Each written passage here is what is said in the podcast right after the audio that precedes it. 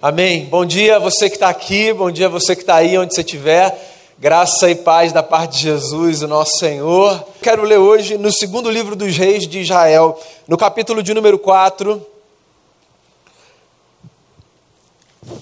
Quero ler uma história de milagre, não poderia ser diferente com tudo que a gente cantou. Segundo livro dos reis de Israel, capítulo 4. Eu leio do versículo 1 ao versículo 7. E o texto diz assim: olha só. Certo dia, a mulher de um dos discípulos dos profetas foi falar a Eliseu: Teu servo, meu marido, morreu, e tu sabes que ele temia o Senhor. Mas agora vem um credor que está querendo levar meus dois filhos como escravos. Eliseu perguntou-lhe: Como posso ajudá-la? Diga-me, o que você tem em casa? E ela respondeu: Tua serva não tem nada além de uma vasilha de azeite. Então disse Eliseu: Vá pedir emprestadas vasilhas a todos os vizinhos, mas peça muitas. Depois entre em casa com seus filhos e feche a porta. Derrame daquele azeite em cada vasilha e vá separando as que você for enchendo. Depois disso, ela foi embora, fechou-se em casa com seus filhos e começou a encher as vasilhas que eles lhe traziam. Quando todas as vasilhas estavam cheias, ela disse a um dos filhos: Traga-me mais uma. Mas ele respondeu: Já acabaram. Então o azeite parou de correr. Ela foi e contou tudo ao homem de Deus, que lhe disse: Vá, venda o azeite e pague as suas dívidas. E você e seus filhos ainda poderão viver do que sobrar. Palavra do Senhor para a nossa vida nessa manhã. Eu não sei qual é a relação que você tem com a experiência do milagre. Se o milagre é como a gente ouviu, algo que você já viveu. Se o milagre é algo que você já desejou. Ou se você é alguém descrente em relação aos milagres, sabe? Só consigo caminhar por essas vias que os meus olhos podem ver e que as minhas mãos podem tocar.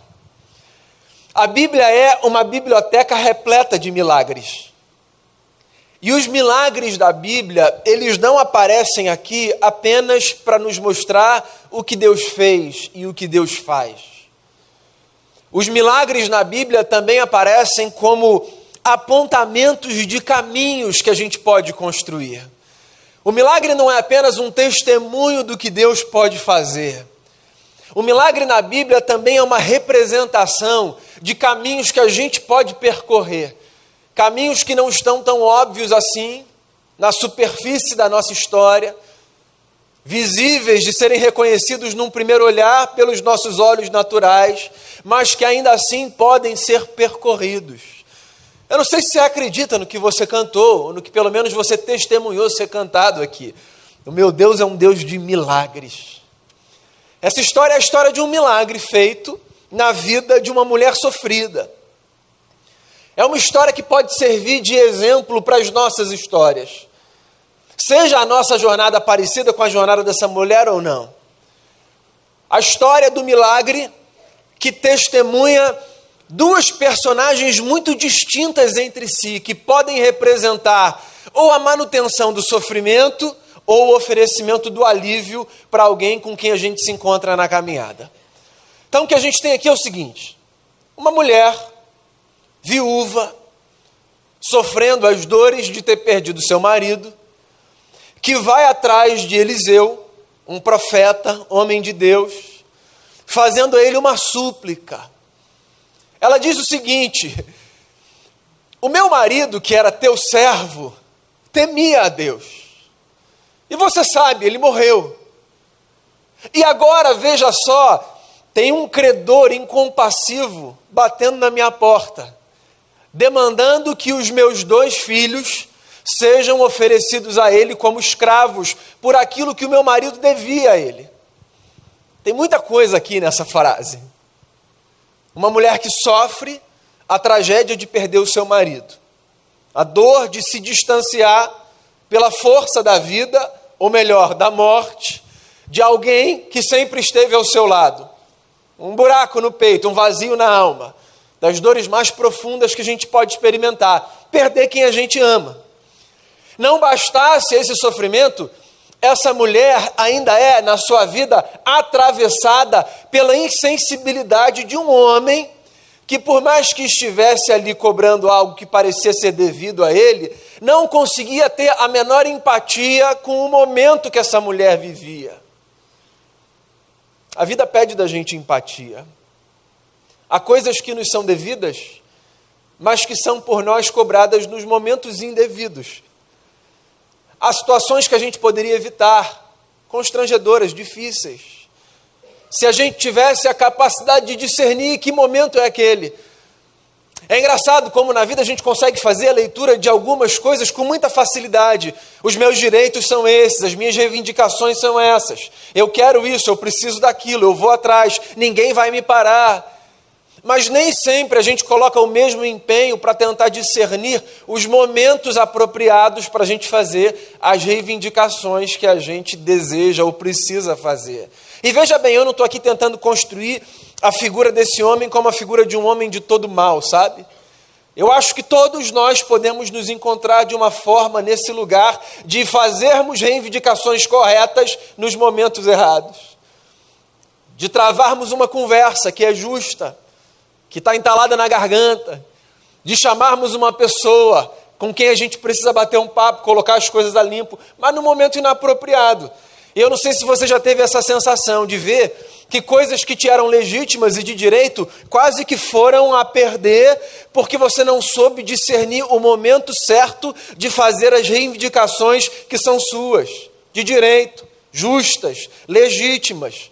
Então aqui tem uma mulher Percebe? Ela não está negando que o marido que ela tinha e que faleceu devia alguma coisa a esse credor. Ela está chamando um profeta para dizer assim: esse homem ele não tem compaixão. Eu sou uma mulher viúva, eu estou sofrendo nesse momento. Tem uma lição importante aí. Um convite para que a gente saiba discernir os momentos, os tempos, para que a gente tenha sensibilidade da hora certa, porque a hora certa faz toda a diferença. Tem inclusive uma música que a gente canta de vez em quando que fala exatamente isso, né? Uma espécie de convite para que a gente aprenda com Jesus. E diz assim: Jesus, plano melhor, nunca chega atrasado, sua hora é perfeita. A hora de Jesus é perfeita. Isso deve ser uma inspiração para a gente, sabe? Para a gente tentar buscar a hora perfeita de fazer as coisas, o momento certo de ter a conversa, de dar o passo, de oferecer, de negar, de ceder, de reivindicar. Isso é só um detalhe, é periférico na história. A história avança. Essa mulher que se sente invadida no seu luto por um credor incompassivo, ela vai ao profeta pedir ajuda. E ela diz um negócio curioso. Ela diz assim: Eu preciso da sua ajuda. Porque eu não sei se você se lembra, mas o meu marido, teu servo, temia Deus. Então, das histórias que a gente lê, que a gente ouve, me fascina mais o que é dito sem ter sido falado do que o que é dito nas palavras que foram faladas. A gente precisa aprender a ler entrelinhas. E eu sei que isso é muito subjetivo e perigoso, porque eu posso ler alguma coisa que não está ali. Mas as entrelinhas falam muito, né? Quando essa mulher diz assim: Eu estou sendo cobrada por uma dívida do meu marido, e o meu marido era teu servo e temia Deus, faça alguma coisa, a sensação que eu tenho é que, de alguma forma, essa mulher carrega dentro de si uma leitura equivocada que nós muitas vezes carregamos também, que é a seguinte: já que tememos a Deus e somos servos dos servos de Deus, então, no mínimo, nós deveríamos estar protegidos da falta de compaixão dessa gente insensível que vive por aí. Eu não sei se isso já aconteceu com você, e eu não quero assim presumir que você se encontra nesse lugar. Mas se você já se encontrou nesse lugar, para não ficar muito pesado para você e você ficar mais aliviado, eu me encontro tantas vezes nesse lugar. De nas minhas orações e nos meus dilemas olhar para Deus e falar: Senhor, sério? Eu sou um cara bacana, pelo menos eu me considero um cara bacana, vai. Pô, Estou ali na igreja trabalhando, fiel, honrando os meus compromissos, cuidando da minha família. Pô, seu meu dízimo está em dia. Tem um crente que pensa assim, né? que o dízimo é uma espécie de proteção, assim, sabe? Meus, o meu marido temia a ti. Isso está acontecendo. Pois então, se por acaso esse pensamento já ventilou dentro de você, eu queria lembrar você desse negócio, que é o fato de nós sermos gente que teme a Deus, não nos blinda da insensibilidade de gente incompassiva. Nós tememos a Deus, e que bom que tememos a Deus, porque a Bíblia nos ensina que o temor do Senhor é um princípio da sabedoria e que quem pratica o temor do Senhor revela prudência na vida. Mas o fato da gente temer a Deus, da gente se reunir num ajuntamento como esse religioso, da gente praticar essa vida a partir dos valores do Evangelho, não coloca a gente nesse lugar de privilégio. Nós não temos um lugar de privilégio no mundo, não temos. E é muito importante a gente frisar isso, sabe por quê? Porque tem muita gente que se frustra de verdade quando se percebe atravessada pelos dissabores da vida. Tem gente que, inclusive, faz escolhas de afastamento da comunidade da fé. Eu já ouvi vezes sem conta pessoas falarem: Ora, eu vim para a igreja, as coisas não melhoraram, então eu vou voltar para a vida que eu estava vivendo. E olha só, voltar para a vida que estava vivendo é um direito de qualquer um, qualquer um pode viver a vida que quiser. Mas a questão é: a, gente vem para cá com essa expectativa, sabe, de que Deus vai blindar, de que Deus vai proteger nessa medida. Veja bem, as perguntas que a gente faz são perguntas legítimas. Pô, por que esse diagnóstico? Por que essa doença? Por que essa pessoa? Por que eu fui perder o emprego? Senhor, as perguntas são legítimas, mas às vezes elas revelam nas entrelinhas algumas ideias que não são ideias que se sustentam no Evangelho, porque o Evangelho nunca ensinou para a gente que o fato da gente estar aqui vai significar que na vida a gente vai passar por uma espécie de caminho blindado, sabe? Então tem um furacão acontecendo e a gente pode sair e passar pela rota do furacão porque nada vai acontecer. Não é assim. Não vai ser assim. Essa mulher está em luto, sofrendo uma dor profunda. Mas tem um credor incompassivo batendo na porta dela. E como era praxis daquele tempo, o que ele estava demandando é que os seus dois filhos fossem oferecidos a ele como escravos. Praxis daquele tempo, daquela época. É aquela cultura. E aí essa mulher vai então ao servo de Deus. O que também tem um lado muito bonito nisso, né? Que é a lembrança de que no meio das nossas lutas e das nossas dores, a gente pode se aproximar de gente na face de quem a gente vê Deus. Então, quando você estiver sofrendo, quando estiver doendo, quando você tiver as suas queixas, quando você tiver o seu lamento, se aproxime de gente na face de quem você vê Deus. Porque Deus não está apenas nessas conversas internas e subjetivas que a gente tem quando a gente fecha os olhos, entra no nosso quarto e faz as nossas orações. Deus também está na face dos homens e das mulheres para os quais nós olhamos e acerca dos quais nós dizemos: essa gente é gente de Deus, eu acho que eu posso contar com Deus através dessas vidas. Não busque ouvir Deus apenas através da solitude das suas orações. O nosso coração não tem dentro de si todas as respostas que nós precisamos para a vida. Cuidado com esse negócio. Cuidado de, com esse perigo que é o de nós acharmos que se queremos ouvir Deus, precisamos necessariamente nos recolher e ficar sozinhos, porque Deus vai falar com a gente. Isso é perigoso, isso é arrogante, isso é soberbo. Deus não fala com a gente apenas através da gente. Deus fala com a gente também, e talvez eu diria principalmente, através de outra gente. Então, converse com pessoas. Converse com homens, converse com mulheres. Gente para quem você olha e você diz assim: está ali uma pessoa que eu acho que é uma pessoa de Deus. Uma pessoa que carrega em si valores que eu admiro. Uma pessoa que tem uma vida que parece ser inspiradora. Pare com esse negócio de achar que você só vai conversar com Deus olhando para cima. Depois que Deus se fez carne na pessoa de Jesus, e que Jesus nos ensinou que quando ele foi para junto do Pai, ele deixaria o seu espírito sobre uma comunidade, a gente precisa aprender a ver Deus na face das pessoas. Nós não somos chamados de cristãos por outro motivo que não pelo fato de que, porque nós carregamos o Espírito do Cristo, nós somos aqui nessa vida homens e mulheres que carregam a presença do divino, o que não é um privilégio nosso. Na verdade, é uma dádiva estendida à humanidade. É que tem gente que não sabe, que carrega dentro de si o Espírito do Eterno, e a gente precisa dizer isso para as pessoas. Sabia que você tem Pai, Sabia que um, existe uma força, um sopro divino que habita a sua existência? E que se você tiver consciência disso, a sua vida pode ser radicalmente diferente? Então está essa mulher indo na direção do profeta. Eu quero ajuda, eu preciso de ajuda. Então, se você estiver precisando de ajuda, peça ajuda. Não morra com esse negócio entalado dentro de você, com esse orgulho, que C.S. Lewis dizia em Cristianismo Puro e Simples, um livro que você precisa ler se você não leu, Cristianismo Puro e Simples. Ele dizia: o orgulho é o pior de todos os pecados. Tem um trecho do livro que ele diz assim: Nós nunca nos encontramos tão distantes do propósito de Deus para a nossa vida, como quando o orgulho toma conta do nosso ser. Nada é mais demoníaco do que nos permitirmos ser tomados pelo orgulho, porque o orgulho nos distancia do propósito de Deus para a nossa vida. Ele é destruidor para quem vive perto da gente, verdade ou mentira? Viver do lado de gente orgulhosa é insuportável, insuportável. E ele nos destrói também, porque ele entala na nossa garganta e faz a gente definhar por dentro, às vezes sem a gente perceber. Essa mulher está aqui, sem orgulho, dizendo para o profeta: Eu preciso de ajuda.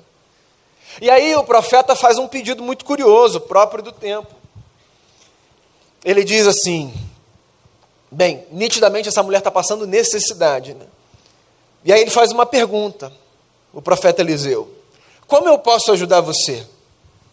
Me diga o que você tem em casa. Duas perguntas aqui interessantes para a vida. Primeira delas, como eu posso ajudar você? Essa pergunta que o profeta fez, Jesus também fez várias vezes. O que é muito interessante, porque assim, no imaginário religioso, o profeta é um sujeito sensível a Deus, o profeta vê coisas. O que significa que o profeta poderia chegar na casa dessa mulher dizendo assim: Eu sei o que você precisa, relaxa. E no caso de Jesus, mais interessante ainda, porque se Jesus é o próprio Deus em figura humana, como a gente acredita que ele é, ora, sempre que ele se aproximava das pessoas para realizar um milagre, não havia a menor necessidade dele fazer nenhuma pergunta acerca da vida daquela pessoa, certo? Porque ele conhecia tudo. Inclusive, às vezes, ele deixava isso muito claro. Ele chegou para um camarada e disse assim: Eu vi você debaixo da figueira. Primeiro Big Brother da história. Eu vi você ali, você estava sentado ali, não estava? Eu te vi. Mas ele sempre perguntava: O que, que você quer? Ele perguntou para um coxo junto ao tanque: O que, que você quer? Ele perguntou para um cego à beira do caminho: O que, que você quer? Como eu posso te ajudar? Você sabe o porquê da pergunta, né? É porque a experiência da fé e do milagre, inclusive, é uma experiência colaborativa, é uma experiência de participação. Isso acontece porque porque Deus está dizendo para a gente na vida o seguinte: se expressa, fala, se manifesta. Porque se a gente descansar no fato de que, porque Ele sabe de todas as coisas, a gente não precisa falar de absolutamente nada, então na vida nós seremos esses espectadores que ficam sentados, vendo Deus fazer o que Ele quer fazer, o que Ele tem que fazer. Mas a vida não é isso, a vida é um convite para que nós sejamos, clichê que seja essa expressão, protagonistas da nossa história. Então a gente precisa fazer, a gente precisa falar. O profeta está perguntando: o que, que você quer? O que, que você quer? Que ajuda que você precisa? Você quer uma ajuda de quê? Pronto, propaganda do ministério. Passa ali depois, hein, para ajudar o abrigo de Pedra de Guaratiba. E ele faz uma outra pergunta que eu acho muito interessante também. O que, que você tem? Porque o milagre na nossa cabeça tem a ver com Deus fazer alguma coisa a partir daquilo que nos falta. Então, o milagre é eu percebo um vazio, um espaço que precisa ser preenchido, e eu falo para Deus assim: por favor, preencha esse espaço com o que eu não tenho. Eu não consigo trazer. Faça um milagre. Faça aparecer. Faça surgir. Faça nascer. Ressuscite. Então, o milagre na nossa leitura tem a ver com Deus trazer o que não existe à existência. Mas o profeta está apontando um outro caminho para o milagre. Por isso que eu disse que os textos de milagre são textos que nos ajudam a ver caminhos que existem, mas que não estão necessariamente muito ao alcance dos nossos olhos num primeiro olhar. O que, que você tem? Você tem o que aí? A pergunta é crucial e é uma pérola de sabedoria. Porque Deus pode trabalhar com o pouco que a gente tem para fazer um milagre acontecer na nossa vida. Então eu vejo muito isso em gabinete pastoral. A relação está por um fio. Ora, mas um fio é algo que há. Está por um fio, mas ela existe. Então, o milagre não é a criação de uma outra relação, o milagre pode ser a reconstrução dessa que está por um fio. E aí a gente está ali num dilema de saúde, quase entregando os pontos. Mas há a saúde ali fragilizada, debilitada, limítrofe. Mas há. E às vezes a gente está desistindo, mas tem um negócio ali para o qual a gente pode olhar e se empenhar para fazer a vida renascer a partir daquilo. A gente precisa se lembrar de Jó, ainda que Jó não tenha usado essa expressão para anunciar a sua esperança, pelo contrário, ele cunhou essa frase para anunciar a sua desesperança.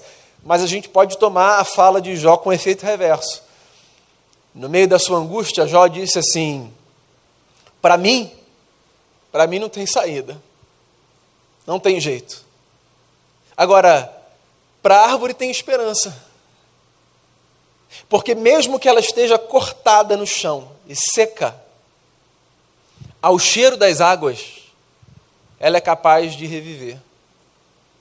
Então ele está dizendo isso para expressar o quanto ele está incrédulo em relação à sua própria vida e ao reflorescimento da sua história. Mas a gente pode pegar e espelhar a lição, tá? A gente pode pegar e dizer para a gente: não, na verdade eu vou me ater não à incredulidade do Jó, que representa a minha, eu vou me ater ao fato de que se há esperança para a árvore, então há esperança para mim. Porque se um tronco cortado, seco no deserto, ao cheiro das águas, pode fazer com que a vida refloresça, então, no mínimo de esperança que há dentro do meu coração, Deus pode fazer um milagre acontecer. O que, que você tem? O que, que você quer? E o que, que você tem? Aí ela diz: Olha, eu não tenho nada, além de uma vasilha de azeite. Aí o profeta, que é homem de Deus, diz assim: então faz o seguinte, vá aos teus vizinhos e peça vasilhas emprestadas. Mais um caminho aqui para o milagre. O que o profeta está dizendo é que, por mais que a história seja a história daquela mulher, a solução para o problema não passa apenas pela experiência individual daquela mulher com Deus a solução para aquele problema passa pela partilha e generosidade de uma gente que, diferente daquele credor incompassivo, vai expressar generosidade e solidariedade olhando para o sofrimento daquela mulher e pensando assim: por que não ser parte desse negócio que Deus pode fazer? Milagre é um negócio que a gente faz. Milagre é um negócio que a gente faz. Quando eu celebro os muitos ajuntamentos que a gente tem, quando eu celebro os projetos sociais, um pré-veste, quando eu digo aqui assim, depois de um resultado de Enem, pessoal, uma aluna do pré-veste passou para a faculdade de o que quer que seja. O que eu estou dizendo nas entrelinhas é: consegue perceber o milagre que você está fazendo? E aí pode ser você que está aqui participando, contribuindo, pode ser você que está orando pelo projeto, pode ser você que está se voluntariando, para servir como professor nesse projeto. A gente não faz ideia de que o que a gente faz a partir do nosso comportamento mecânico, porque é mecânico, sabe? Se eu tiver que vir aqui dar uma palestra sobre psicologia, eu vou dar uma palestra sobre psicologia. Se eu tiver que vir aqui participar de uma mesa sobre teologia, eu vou falar, é, são as minhas duas áreas. E eu posso fazer isso de forma muito mecânica. Olha, triste que seja, eu posso pregar de forma mecânica. Posso, eu faço isso há 20 anos. Eu posso subir e pregar a partir do exercício robótico, sabe? Eu estudei para isso, sim, sabe? Para chegar e falar o texto. E eu acho que uma das coisas mais tristes da vida é a gente fazer o que a gente faz de forma mecânica. Porque quando a gente faz o que a gente faz de forma mecânica, a gente não se dá conta de que o que a gente faz, inclusive de forma mecânica, pode ser parte de um milagre que Deus está fazendo na vida de outra pessoa. Então, sabia?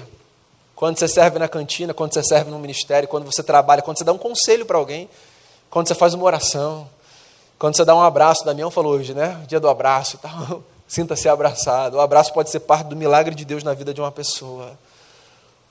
Então o profeta está dizendo: vá na casa dos seus vizinhos, pegue todas as vasilhas que você puder e traga, e feche a porta.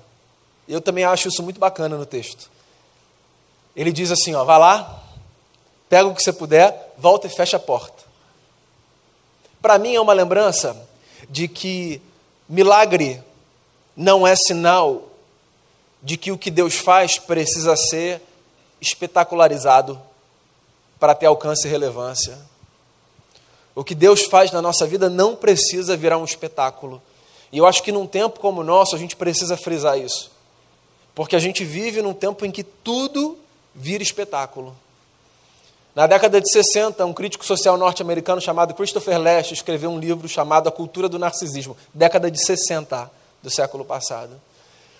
E ele descreveu o tempo em que ele vivia, década de 60 do século passado, como um tempo que, dentre tantas características, tinha uma que ele resolveu chamar de o teatro nosso de cada dia. Ou seja, todo dia transformado num grande espetáculo. Eu queria muito ler A Cultura do Narcisismo, edição 2022, se o Christopher Lash ainda estivesse aqui entre nós para ver o, que ele diria do nosso tempo, porque tudo é espetacularizado. O nosso luto é espetacularizado.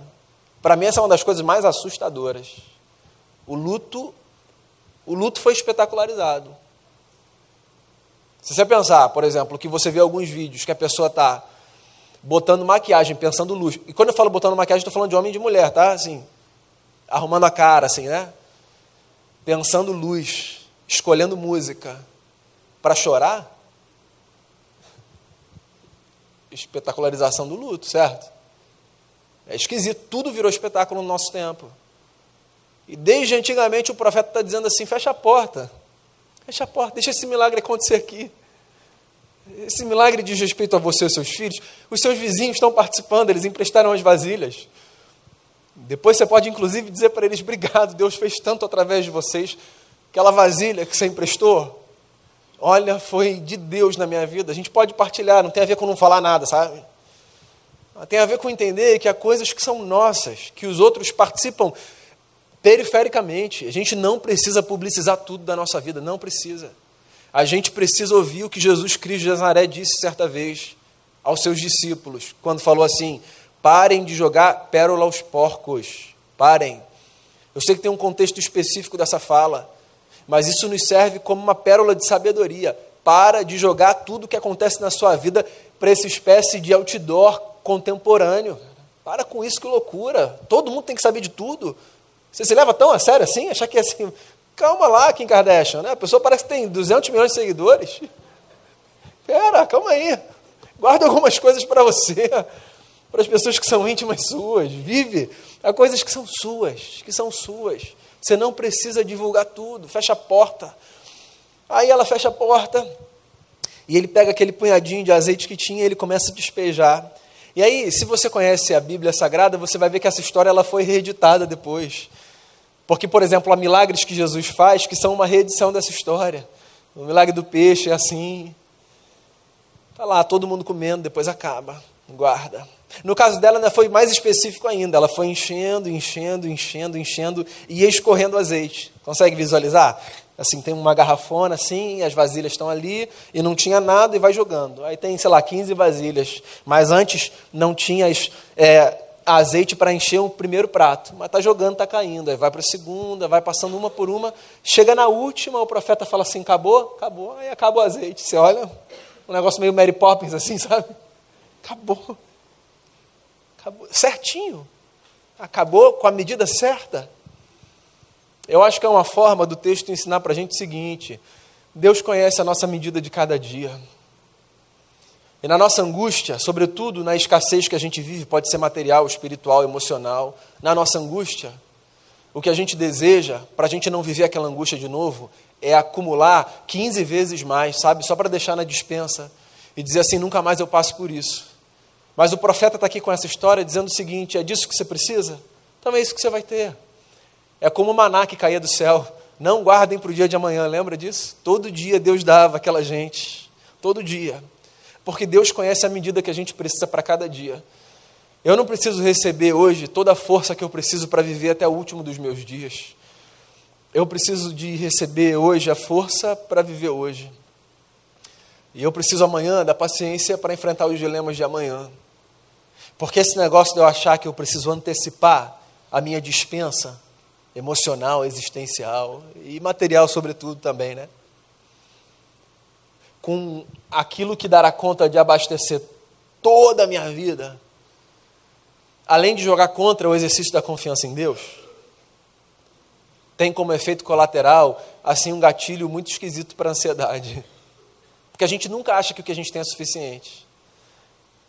Então, no fundo, a gente sempre vai dizer assim: Senhor, se eu conseguir pegar mais uma vasilha, dá para encher mais um pouquinho? E esse negócio nunca vai acabar. Deus é Deus de milagre. Deus é Deus de milagre. Nesse mundo, por mais que você tema Deus, você vai lidar com a insensibilidade de credores incompassivos. E quando você lidar com isso, não apenas blasfeme contra o fato de que no mundo há muita gente má. Tome isso como uma lição para a sua vida, sabe? Eu não quero ser esse tipo de gente. Que às vezes, até com o direito de reclamar alguma coisa, não consegue discernir o momento certo para fazer o que tem que fazer. Tente discernir o momento certo das coisas. E quando você precisar de ajuda, busque gente de Deus. Faça isso. Converse com gente que te inspira na fé. Peça ajuda. Mas peça ajuda para gente em cuja face você olha e diz assim: estou vendo Deus aí nessa vida. E quando essa gente de Deus convidar você para abrir o coração, para vivenciar um milagre, mergulha. Nós que somos pós-iluministas, céticos e racionais ao extremo, e sobretudo nós presbiterianos históricos mais gelados do que os dias dessa semana, nós precisamos acreditar que tem mais coisa entre o céu e a terra do que supõe a nossa vã filosofia. E de que há caminhos que não estão visíveis aos nossos olhos num primeiro olhar, mas que estão ali. Caminhos pelos quais Deus pode fazer com que as nossas vasilhas sejam novamente revestidas de azeite. O que, que você tem? O que, que você quer? Peça ajuda e feche a porta. E acredite, para cada dia da nossa vida, há uma provisão da parte de Deus que pode representar um milagre na nossa história. Deus é Deus de milagre. Queria fazer uma oração com e por você. E eu queria encorajar você a abrir o seu coração para fomentar a vivência de um milagre. E ele pode ser um milagre que diz respeito à sua vida ou ele pode ser um milagre que diz respeito à vida de outra pessoa. Queria que você orasse. Você pode ser, nesse momento, a viúva que sofre, mas você pode ser, nesse momento, o vizinho com vasilha para emprestar. Seja quem você for, faça a sua oração aí no seu lugar e diga: Deus, eu quero ser parte de um milagre na minha própria vida, na minha casa, na minha família, no meu trabalho, entre os meus amigos. E você que está aqui nessa manhã, aqui no nosso prédio, ou aí onde você estiver, com o coração aflito, muito aflito, achando que o azeite que Deus está despejando sobre a vasilha é pouco para o que você precisa, lembra disso. Aos seus amados, Deus dá inclusive enquanto eles dormem.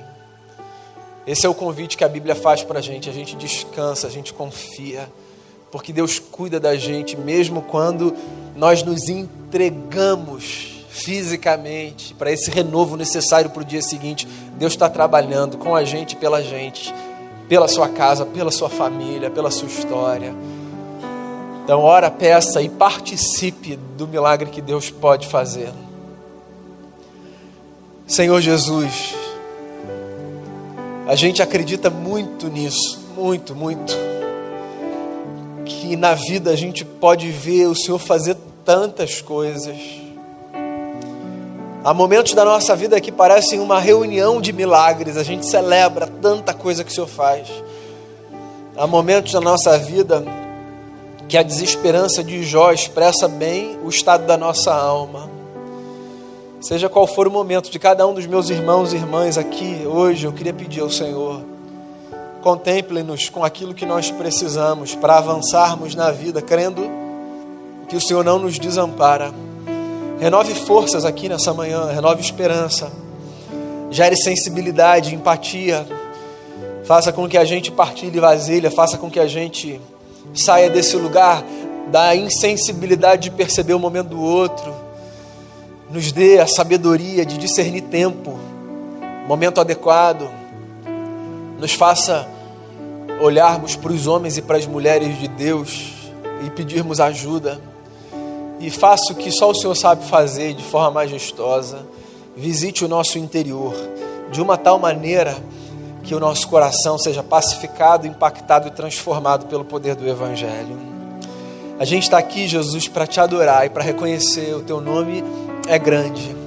É para isso que a gente está aqui. E eu quero colocar então a nossa história diante do Senhor e pedir, continue a nos conduzir com graça e com bondade, para que o teu nome seja honrado e para que a gente possa dizer às pessoas: Deus é sim Deus de milagre e Ele pode fazer em nós e em qualquer pessoa que se abrir para esse mistério que é a presença de Jesus habitando o nosso coração. É no nome dele que eu oro muito agradecido por esse tempo.